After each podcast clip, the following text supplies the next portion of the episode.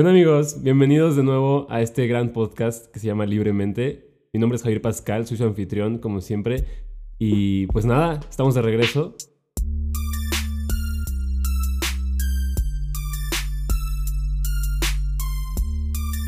La verdad es que es algo como muy bizarro estar aquí platicando con ustedes. Estoy ya en un ambiente eh, interior, como tal vez algunos sepan, pues toda la temporada pasada y antepasada, ya tenemos, ya tenemos dos, esta sería la tercera, solo que hubo un, ahí un, un, ¿cómo se dice? Como un hiatus, no sé cómo se dice, una temporada perdida en el espacio, que fue el año pasado, 2022. la verdad es que hubo muchas cosas como que pasaron en mi vida, eh, mi chamba, y pues no sé, como que perdí el, el rumbo en el sentido, no, no, no como algo triste, de que, ah, perdí el rumbo. No, pero perdí como pues el, la pista, ¿no? Del podcast y lo que quería hacer con él. Eh, pero pues aquí andamos de regreso. Les voy a platicar un poquito el cómo, por qué estamos aquí y, cómo pasó, cómo llegamos acá.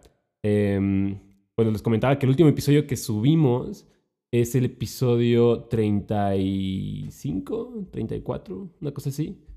Por aquí lo tengo. 35, es el de Max Valdés.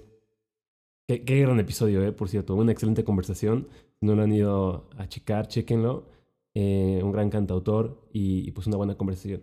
Eso fue en diciembre de 2021. Entonces ya, ya tiene pues un año y cachito este, que lo subimos. Y, y pues todo el 2022, les digo, como que entre diferentes cosas no sabía como de qué hablar. Sentía que ya no tenía como temas y me, en esta búsqueda de la perfección y de dar buen contenido y, platicar con ustedes sobre cosas que a ustedes les puede parecer interesantes, pues me cerraba a, como la idea, la idea perfecta, ¿no? O el tema perfecto, o lo que estuviera en, en tendencia.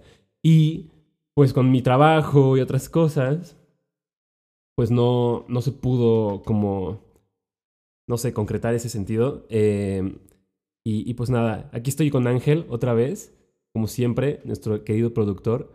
Entonces saben que el audio va a estar increíble, on point. y pues nada, o sea, la verdad es que podría platicar mucho sobre qué pasó el año pasado, pero pues prefiero platicar sobre qué va a pasar este y, y los planes que tenemos. La verdad es que me encanta el, el conversar, el platicar con diferentes personas. Las entrevistas fue algo que me encantó, o sea, porque yo tengo muchos episodios, en, ya son 35, pues, eh, pero muchos estoy solo. Y la verdad es que esos episodios los he disfrutado mucho, pero también son los que más me estresaban porque tenía que preparar un tema, tenía que hacer como un script, tenía que... Pues sí, o sea, justo esta ansiedad como de, querer dar un, buen tema. Y algo que, perdón, algo que empezó como, como un hobby o un... algo que estaba haciendo por mí, terminó como estresándome y pues como tratando de, llegar a estas expectativas que yo mismo ponía, ¿saben? O sea, porque nadie nunca me dijo como, deberías hacer esto o deberías hacer lo otro. Me daban tal vez tips o cosas así, pero en general la verdad es que recibía comentarios súper positivos de ustedes y eso es algo que llenaba mi corazón y lo llena todavía. pero, pues no sé, como que yo mismo me ponía estas expectativas de cómo debería de ser el podcast y pues no sé, la calidad que debería tener, porque ahorita este, este episodio, como tal vez se van a dar cuenta, o tal vez no, porque igual me di cuenta de que el video, el formato del video no era tan, o sea, es como indispensable en este mundo moderno donde TikTok y, las redes sociales son como la regla tener video de tu podcast, ¿no? O de lo que sea que hagas, o sea, cualquier contenido que hagas tiene que tener un, un formato de video visual. Y pues así es como se vuelve, se viraliza, la verdad. Si hubiéramos dedicado el tiempo como para editar los cortos, Em, de todos los episodios que tenemos, la verdad es que sí hubiéramos agarrado muchísima atracción, porque el contenido es bueno, eso sí estoy seguro. Y el formato estaba cool. Digo, la verdad es que la, las tomas y así, pues a veces tenían como cosas que desear porque el, el, el, entorno era muy volátil en el sentido de que estábamos al aire libre. Ahorita seguramente van a notar la diferencia en cuestión de que ya no hay pajaritos sonando o perros ladrando o no sé, el camión del gas. Entonces, eso está padre. Y bueno, el punto es que todas estas variables ya las vamos a eliminar y también voy a eliminar la variable del video porque em, al menos en estas conversaciones que yo tenga solo con ustedes, cuando tenga entrevistas y pláticas con otras personas, que es algo que quiero platicarles ahorita un poquito, antes de entrar en tema, la verdad es que, eh, pues sí, tengo mucho como de catch up con ustedes.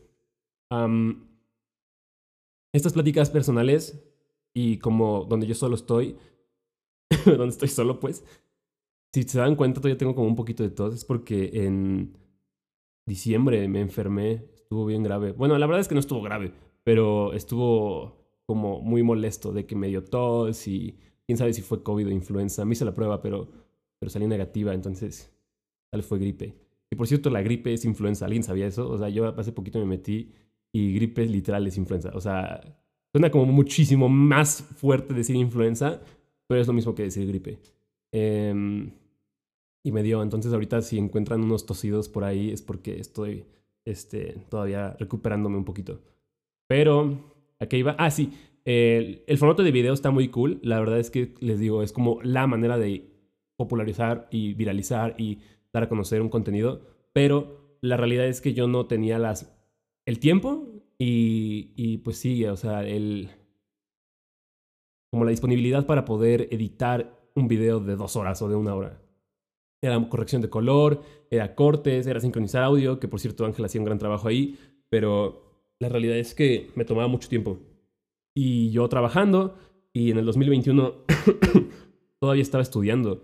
Entonces, sí fue un tema. O sea, todavía el episodio de Max, eh, pues tenía, o sea, tuve unos errores de rookie así durísimos que hizo que no se pudiera ver el, el, episodio bien. Y eso me estresaba un buen, o sea, porque yo quería como que dar un gran episodio y por alguna razón, pero ahorita que lo pienso tiene sentido porque yo siempre he sido una persona muy visual y de películas y cosas así, yo valoraba muchísimo la calidad del contenido visual sobre, eh, bueno, no sobre el, audio, pero sí como que creía que el contenido visual tenía que estar perfecto, porque el audio era como la base y esto era como lo que le daba la visibilidad. Pero la realidad es que el contenido se sostiene por sí solo, yo creo. Y, y pues sí, en algunas eh, ocasiones cuando tengamos pláticas y conversaciones, creo que es, es padre poder ver el video porque así puedes tal vez ver la conversación y, y una conversación es muy limitada cuando te, te, pones a escucharla nada más. A cierto punto, porque hacemos muchos ademanes y muchas expresiones con nuestro cuerpo y mucho lenguaje corporal y los ojos y cosas así, entonces, pues yo solo estoy hablando con el micrófono, ¿no? Y ya, entonces tal vez ahorita no se apreciaría tanto o digo, sí estoy moviendo las manos, pero no se están perdiendo de nada como valioso, ¿saben? O sea, porque pues estoy yo solo. Pero en una conversación creo que sí es importante hasta cierto punto poder estar ahí en un sentido de poderse meter a la conversación si es que uno quiere. Y hay mucha gente que disfruta ver podcasts eh, completos, aunque duren horas. O sea, yo, por ejemplo, hay una, pues, hay podcasts muy buenos que, que, yo he platicado aquí y que he recomendado, pero también pues, ustedes saben que yo soy muy fan de Joe Rogan y los, los podcasts de él, o sea, finalmente las conversaciones sí son grabadas y él tiene, él es brutal porque él ha grabado sus conversaciones solo y con gente desde siempre. O sea, si se van a los primeros episodios, que el cuate ya tiene como 1800 o 1900, eh, las primeras conversaciones están grabadas con una webcam y el cuate está en su sillón y todos están así super highs o lo que sea y nada más están platicando. Y es como el querer, ¿no? Y eso, eso está muy padre. Pero siento que eso, eso es como funcionaba en, las, en los 2000, así 2010, cuando pues como que no había mucho control de calidad en el sentido del video. Pero ahorita que ya tenemos accesibilidad a cámaras impresionantes en nuestras manos con los teléfonos, siento que ya no jala, ¿no? Ya no despegaría así un contenido ahorita casero de con un audio terrible, porque los audios igual estaban medio terribles como que nuestro criterio y nuestro como estándar de calidad en contenido que vemos y escuchamos ya es más alto. Más en este tipo de contenidos que son como que requieren más atención o requieren tiempo, o sea, bastante tiempo para ver, para ser consumidos. Porque si te metes a TikTok, obviamente cualquier baboso hace un video de cocinando y todo chueco y así, y tiene millones de views, pero duran 10 segundos, o sea, duran 5 segundos, 7, un minuto, a lo mucho. Entonces, Siento que eso es algo que, ha cambiado mucho y por eso solo las conversaciones quiero que sean como las que estén grabadas. Eh, y a eso vamos también porque este año quiero tener como mucho contenido grabado para tener backup. Algo que nos pesaba muchísimo en el 2021 era que el contenido que grabábamos era el contenido que sacábamos en ese momento. Entonces vivíamos como al día, de cierto sentido, en contenido. Y eso daba lugar a que cualquier imprevisto o cualquier cosa que se saliera de nuestro como plan original eh, implicaba postergar el, el, estreno del podcast de esa semana. O literal postergarlo toda la semana, unos días, lo que sea. Entonces, en el momento en el que ya nosotros tengamos más contenido y tengamos como un repertorio o un archivo de dónde escoger episodios para subir, ya editados, ya todo, eso, eso nos va a hacer un paro. Es un propósito, sí, de año nuevo, como hacer esto. Em, voy a hacer mi mejor intento, em, pero igual, la verdad es que muchas circunstancias pueden cambiar. O sea, algo que he, como me he dado cuenta de es que este espacio es como mío y y de las personas con las que los comparto, pero realmente lo hago como para pasármela bien, porque lo disfruto, o sea, disfruto genuinamente platicar aquí, aunque nadie me escuche, o si me escuchen los que me estén escuchando, eso lo aprecio muchísimo.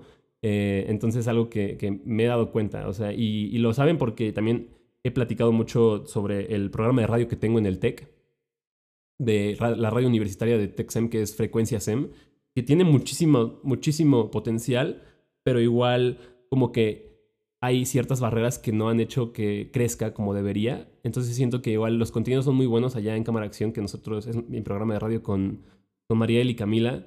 Em, pero igual, o sea, como que les falta exposición. Entonces, pero pues es amor al arte, ¿saben? O sea, es amor al platicar y a, contar sobre, a platicar sobre cine. Eh, pero bueno, ahorita vamos a entrar ya de lleno al tema. Em, para que ya no. Bueno, esta fue como una pequeña introducción de lo que pasó el año pasado y antepasado. Muy bien amigos, ya estamos de regreso y bueno, el día de hoy quiero platicar sobre varias cosas. Em, ya les conté sobre cómo, pues lo que pasó y cómo ya estamos de regreso aquí en Libremente. Em, que por cierto no sé si debería de ser como un, un, no sé, makeover a la imagen de Libremente. Es algo que he pensado, pero la verdad es que me gusta mucho la foto y, la font. Siento que ya tiene como sus añitos, entonces está chido. Pero, pero no sé, igual y, igual y sucede algo el tema del que quería hablarles el día de hoy es sobre la inteligencia artificial, porque siento que últimamente ha habido muchísimo revuelo sobre eso, tanto los chatbots y también los generadores de, imágenes y de arte en específico, de, pues a partir de, de texto o a partir de imágenes otras. Entonces, siento que yo, o sea, soy un ingeniero, sí, en sistemas, sí, pero la verdad es que la inteligencia artificial como técnica y como ingeniería es algo que todavía está muy alejado a mí. Conozco los fundamentos, conozco muchas técnicas y conozco como, pues sí, la teoría, pero en la práctica estos cuates que los, de los que voy a hablar hoy, que es OpenAI, están en otro nivel. O sea, genuinamente creo que estamos viendo o presenciando un parteaguas en la inteligencia artificial que no se veía, o sea, desde, no sé, que los, estos programas, los primeros programas empezaron a ganar en, ajedrez a Kasparov y así, ¿saben? O sea, OpenAI es una, es una empresa que se dedica a, pues, hacer robots y, y, y, programas automatizados y modelos de inteligencia artificial para poder mejorar la condición humana, ¿no? Hacer accesible a todo humano también eh, los beneficios de la inteligencia artificial mediante chatbots, mediante generadores de contenido y otras soluciones que se les puedan ocurrir. una instancia de estas que se volvió súper viral y muy popular es ChatGPT, que GPT eh, se refiere a Generative Pre-Trained Transformer y el ChatGPT es un chatbot que fue lanzado por OpenAI en noviembre del 2022 y está construido sobre la familia de grandes modelos de lenguaje GPT-3 de OpenAI, que es como toda esta, esos modelos de, aprendizaje y de, lenguaje natural para poder hablar con los humanos, ¿no? Porque una cosa es como poder comunicarte con máquinas y otra cosa es como poder generar lenguaje que se entienda y que sea amigable con el humano. Está afinado con técnicas de aprendizaje supervisado y de refuerzo. Entonces básicamente es como una red neuronal, aunque no es, o sea, funciona como una, en el sentido de que tienes que entrenarla y tiene que, tiene que ser supervisada y tiene que ir reforzando y como afinada. es un chatbot que utiliza el modelo, este, este que les digo de GPT, eh, y pues está entrenado para generar texto similar al humano. Puede usarse para construir sistemas de procesamiento del lenguaje natural como sistemas de traducción de idiomas, sistemas de respuesta a preguntas y chatbots. El asunto es que cuando tú, o sea, una cosa es como decir todo lo que es y, la técnica y la teoría y esto, y otra cosa es experimentarlo. Y OpenAI tiene una página web que se llama chat.openai.com donde tú puedes hablar con este ChatGPT y es impresionante. O sea, hay ingenieros que han traducido código de lenguaje a lenguaje, hay gente que ha buscado ahí, no sé, ensayos completos y se ha especializado y se ha, eh, pues no sé, buscado soluciones específicas para ciertas industrias. Por ejemplo, para la industria médica se pueden hacer diagnósticos a partir de ciertos síntomas, aunque obviamente estos cuates no lo recomiendan como para reemplazar a un doctor. Pero la realidad es que para allá vamos, ¿saben? O sea, hay muchos en marketing y en la creación de contenido, eh, pues sí, como, como comercial, en el sentido de copy text, ensayos o reviews o pues no sé, todos estos blogs que tienen las empresas sobre ciertos temas, educación, contenido educativo. Este chatbot puede hacer eso. Es impresionante, o sea, les puedes poner aquí, en, tiene una, la, página web es como un, un chat donde literal tú le mandas un mensaje a este cuate, o, o cuata, o no sé, amigue, y, y, le, y te responde en, en inglés o en español, como tú quieras. Tiene varios lenguajes. Eh, respuestas súper complejas y o muy claras y específicas. Puedes preguntarle, no sé, cosas sobre el... preguntas matemáticas, preguntas sociales.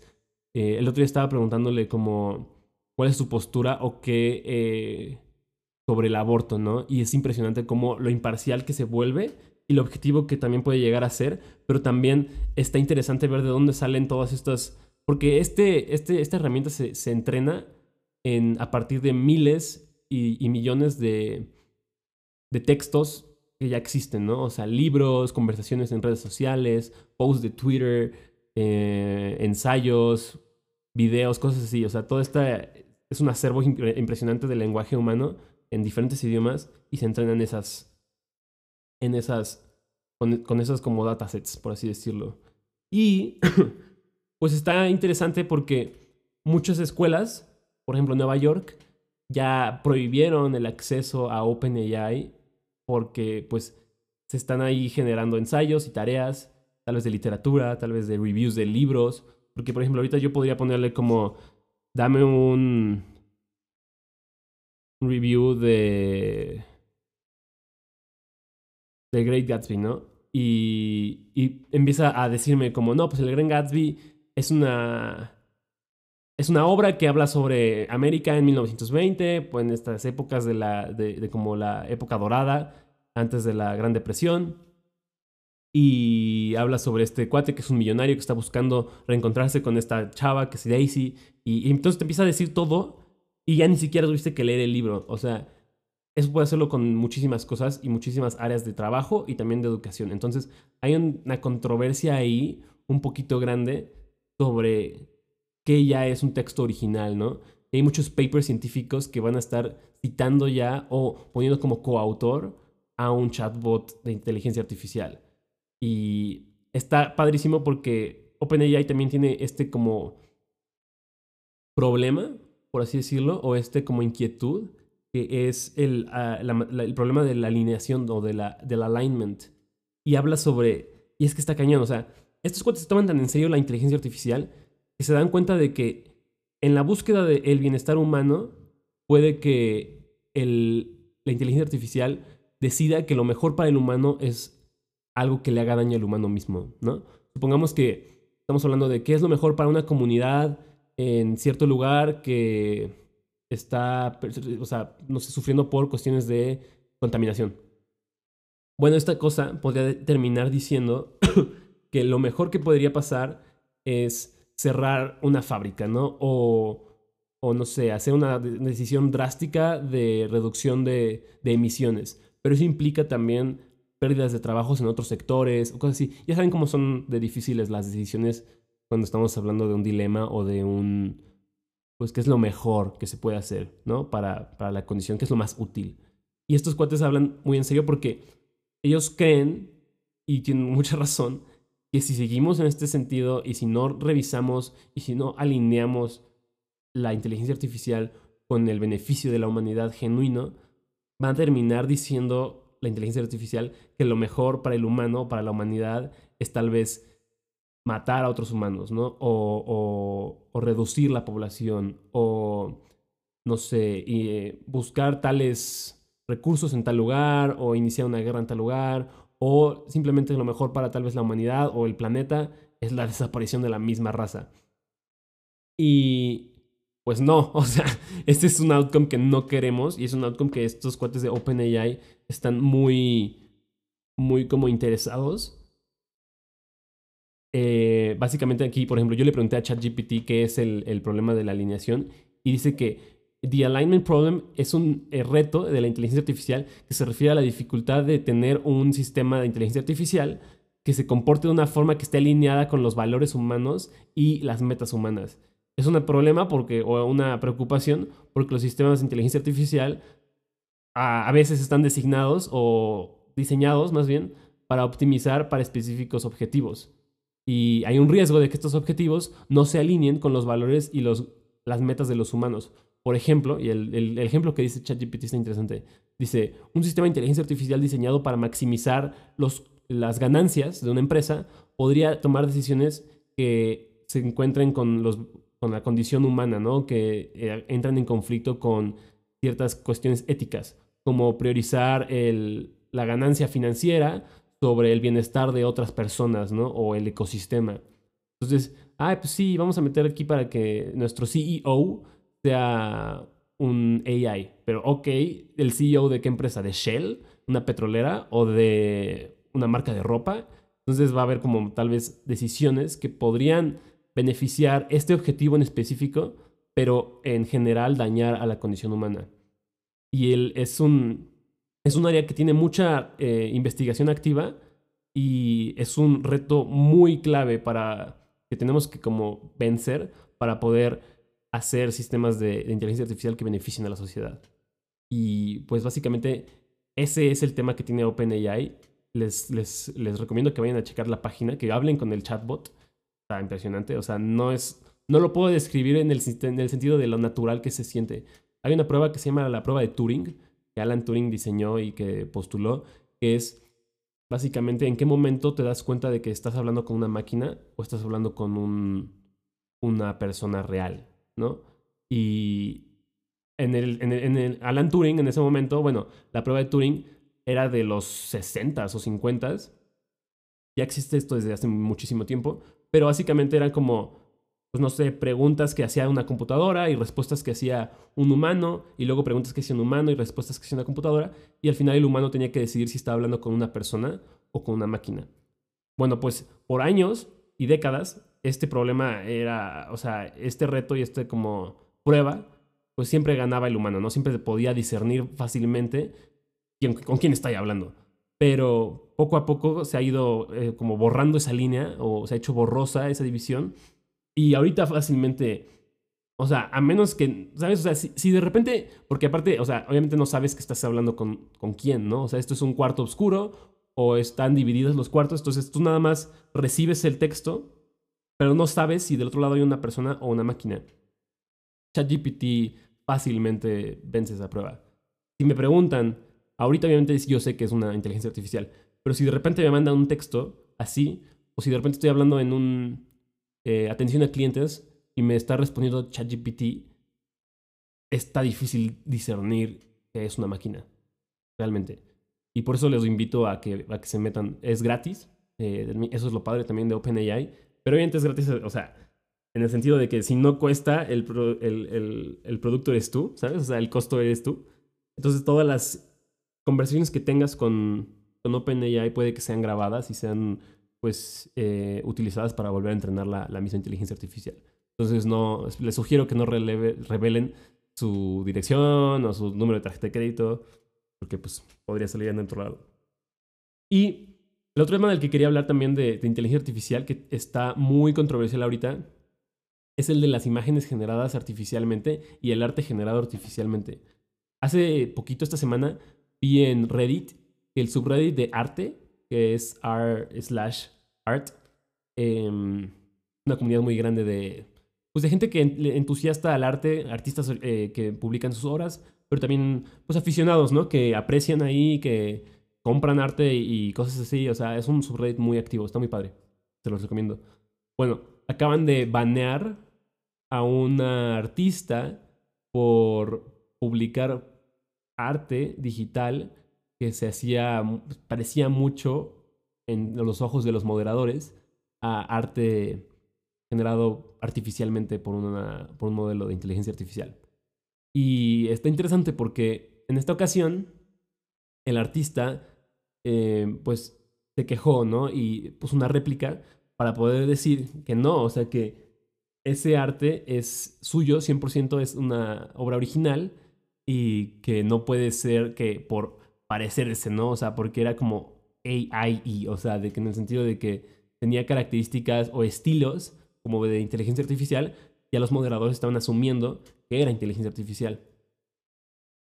Está interesante porque en qué momento o cómo se define qué es un, un como un, arte AI y qué es arte en específico. Aquí les voy a definir un poquito las cosas. El arte de inteligencia artificial es un término que se refiere a obras de arte creadas o generadas mediante tecnología pues, de inteligencia artificial. Esto puede incluir una variedad de técnicas como el uso de algoritmos de aprendizaje automático para generar imágenes o el uso de inteligencia artificial para ayudar a la creación de arte tradicional. Hay muchas formas en las que eh, la inteligencia artificial se puede utilizar en la creación de arte. Por ejemplo, un sistema de inteligencia artificial podría entrenarse en un conjunto de datos de imágenes y luego usar ese conocimiento para generar nuevas imágenes originales, 100%. Alternativamente, un artista podría utilizar herramientas de inteligencia artificial para ayudar en la creación de arte tradicional, como usar pinceles eh, inteligentes u otras herramientas creativas. El arte de, pues, generado por la inteligencia artificial puede ser controvertido ya que desafía las nociones tradicionales de la autoría y la creatividad. Algunas personas creen que el arte generado por inteligencia artificial no es verdaderamente arte, porque no es creado por un artista humano, mientras que otros argumentan que la inteligencia artificial puede ser una valiosa herramienta creativa que puede ayudar a los artistas a explorar nuevas ideas y crear obras de arte únicas.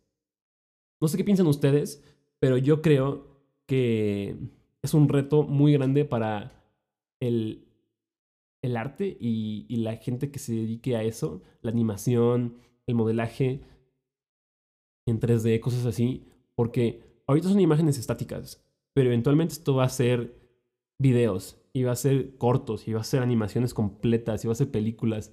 Y entonces ahí vamos a tener que decidir y definir qué es lo valioso, si el producto o el medio y el, la manera en la que llegamos a ese producto, ¿no? O sea, es como si ahorita nos ponemos a. De cierta forma es una analogía a lo que sucede ya ahorita con la industrialización de las cosas. Tú vas y buscas tal vez un cuadro en IKEA y bueno, ese cuadro en Ikea ya se ha ido repetido, producido en masa mil veces, ¿no? Pero otra cosa es comprarle a una persona que artesanalmente está haciendo un cuadro, ¿no? O sea, finalmente es más valioso hasta cierto punto. ¿Por qué? Simplemente por el hecho de que lo hizo una persona y tal vez es una cosa única. Pero ahorita esto ya se borra, la parte de la, de la, de la originalidad, de, de la obra única. Esta cosa, este modelo de inteligencia artificial puede ir generando miles o cientos de miles de de imágenes y de obras de arte 100% originales, con un estilo en específico, que son hermosas, son padrísimas. O sea, la verdad es que si se han dado cuenta, o no sé si vieron esta tendencia, igual y si tienen más de 30, ¿no? Pero hay una, una tendencia como rápida, porque fue muy efímera en el sentido de que se, se murió muy rápido. Pero la gente estaba pagando una lana para hay una inteligencia artificial de OpenAI igual que se llama DAL-E, es D-A-L-L-E, y tú metías, pagabas una lanita, metías unas fotos tuyas y te generaban nuevas imágenes eh, de arte, o sea, de, arte, pues, no sé cómo decirlo, o sea, nuevas imágenes de ti. Pero en pinturas, ¿no? O sea, o en estilos en específico que te, te guste, ¿no? Óleos, pop art, qué sé yo, cubismo. Em, en ciertos contextos, tal vez, ¿no? O sea, como en la nieve, en la playa, fantásticos, donde tú eres un león o qué sé yo. Este, y estaba estaba súper interesante. Mucha gente como que se metió en eso y publicó estas imágenes. Luego se murió un poquito porque se, se dieron cuenta de que estas imágenes pues se las estaban regalando a la inteligencia artificial. Entonces de cierta forma ya tienen tu cara para poder generar otras caras nuevas y no sé, mucha gente como que se friquea por eso. Ahí también está interesante ver como la privacidad de los datos y en qué momento Google o Facebook o Instagram van a empezar a vender nuestras fotos, este tipo de inteligencias para generar pues, más contenido. Pero regresando a la parte de arte, yo creo que eventualmente va a haber un certificado de como autenticidad. Y son una locura, pero yo creo que va a haber un certificado de hecho por humano. O sea, creo que va a haber entidades e instituciones que van a costar una lana también certificar, pero también va a ser como importante en, cosas oficiales, en, textos científicos, en obras literarias, en, no sé, propuestas políticas, eh, cosas así. Y va a haber una, un certificado que te diga como, ah, esto sí está hecho por un humano y esto no. Entonces, pues ahí ya es lo que quieras. O como Certified Human. Y, y entonces ya eso va a darle un poquito más como de valor, y es que eso es la realidad a las cosas generadas por, pues sí, o sea, por, por humanos. Está interesante, muchos de los artistas que yo conozco ya me han dicho como esa madre no es arte. Y es como un camino fácil, porque realmente es fácil. O sea, yo podría hacer arte ahorita y publicarlo en el subreddit de arte y decir como, no manches, miren mi obra. Pero pues qué tanto esmero le puse, ¿no? Pero también hay gente que defiende mucho el, ah, no, pues yo pues le puse estas palabras claves en específico. Yo quise, porque ya es un tema, ¿no? O sea, el otro día salió un TikTok, una trend, que era como, hay un filtro que te transformaba en anime. Y entonces había gente que estaba tratando de como, depende de, la posición de ti, de la ropa que traías puesta, los colores de, del fondo y cosas así, generaba diferentes imágenes anime, ¿no? Y entonces había gente que estaba buscando como imágenes raras o imágenes en el sentido de raras, de, de, escasas, ¿no? De, de, únicas de anime. Entonces se ponían como un lente de un color o de lentes de contacto o una capa o qué sé yo, o agarraban un perro y lo ponían ahí al lado.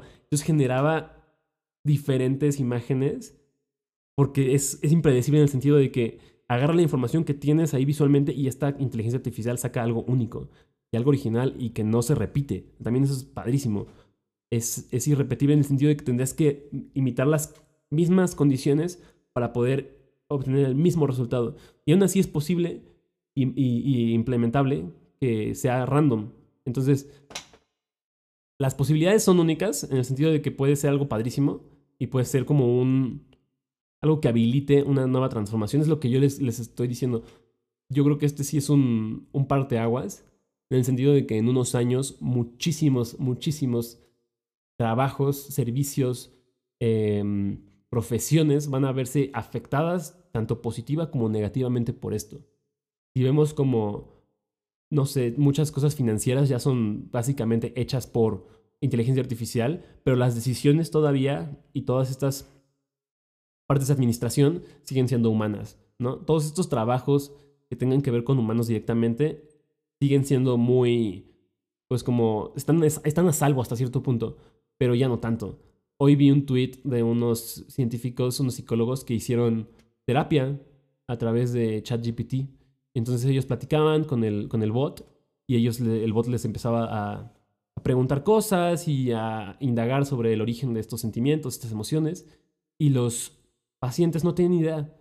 Y, y aún así daban testimonio de que pues funcionaba, ¿no? Y que era una sesión de terapia normal y que estuvo muy padre y que tuvieron esta catarsis y lloraban y lo que sea, con un ente que no siente, ¿saben? O sea, con un, una entidad que no le preocupa mucho si funcionó o no el, la terapia.